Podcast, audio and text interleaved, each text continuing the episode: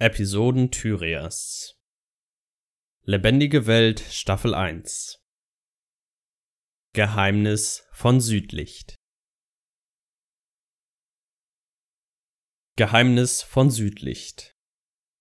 Zwar wurde die erste große Bedrohung durch die feurige Allianz abgewendet, doch hatte der Angriff seine Spuren hinterlassen. Die vielen Flüchtlinge, die aus Askalon und den Zittergipfeln nach Löwenstein gebracht wurden, überfluteten die Hafenstadt und zwangen die Anführer zur Suche nach einer neuen Bleibe. Das Konsortium, eine Handelsgesellschaft in Löwenstein, trug die Idee vor, die Flüchtlinge in die Südlichtbucht zu bringen und dort eine neue Heimat zu errichten. Ihr Plan war es, mit Hilfe der Löwengarde Karka von den Siedlungen fernzuhalten und somit ein neues, besiedeltes Gebiet zu erhalten. Natürlich entstand die Idee des Konsortiums nicht nur aus Nächstenliebe. Bereits einige Monate zuvor hatten sie versucht, die Insel zu besiedeln und als Handelspunkt und Ferienort zu verkaufen.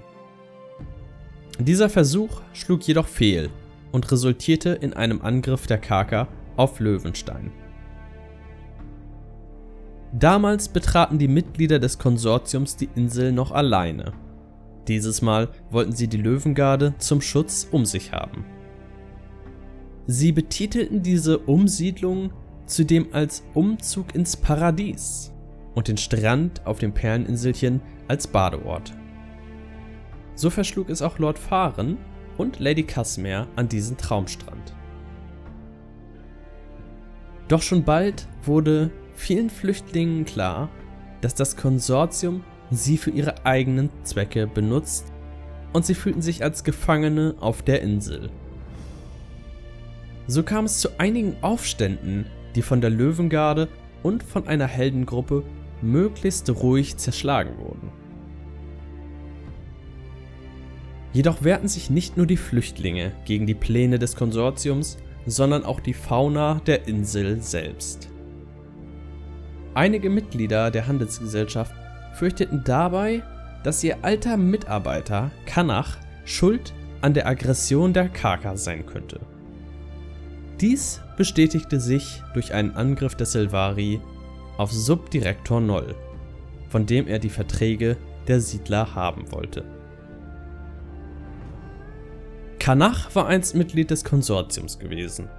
Bei dem Angriff auf Löwenstein war ihm jedoch bewusst geworden, dass die Handelsorganisation keinen Wert auf andere Lebewesen, sondern nur Wert auf den eigenen Profit legte. Nach dem ersten Besiedlungsversuch sollten er und weitere Mitglieder des Konsortiums der Löwengarde übergeben werden, doch sie entkamen.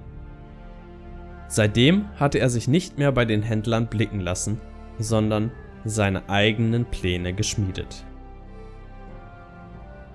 Während sich die Angriffe der Karka und die Aufstände der Siedler immer weiter gegenseitig hochschaukelten, gelang es der Inspektorin Alan Keel, den Verräter Kanach in seinem Versteck auf Südlicht ausfindig zu machen. Nach einem kurzen Kampf ergab er sich und erzählte Kiel, warum er die Fauna der Umgebung aufgehetzt hatte.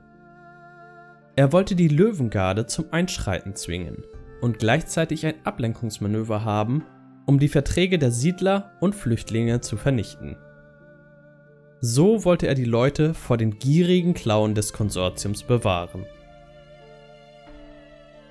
Alan Kiel nahm Kanach fest und brachte ihn nach Löwenstein. Jedoch ließ sie die Idee von Kanach nicht ungenutzt und zerstörte die Verträge der Siedler in Südlicht und schob dies auf die Arbeit des Silvaris. Das Konsortium hatte sie zwar durchschaut, musste jedoch machtlos zusehen, wie die Verträge im Meer versank. So waren die Flüchtlinge nicht mehr an die Insel gebunden und konnten in ihre Heimat zurückkehren, in der innerhalb des Monats auf Südlicht bereits einige Städte wieder aufgebaut worden waren. Alan Keel hatte sich mit diesen Aktionen einen guten Namen bei Kapitän Magnus Blutfaust aus Löwenstein gemacht.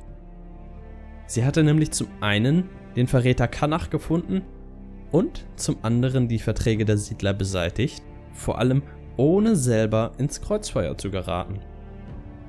Dies war auch ein Grund, warum sie später Kapitän Kiel geworden ist.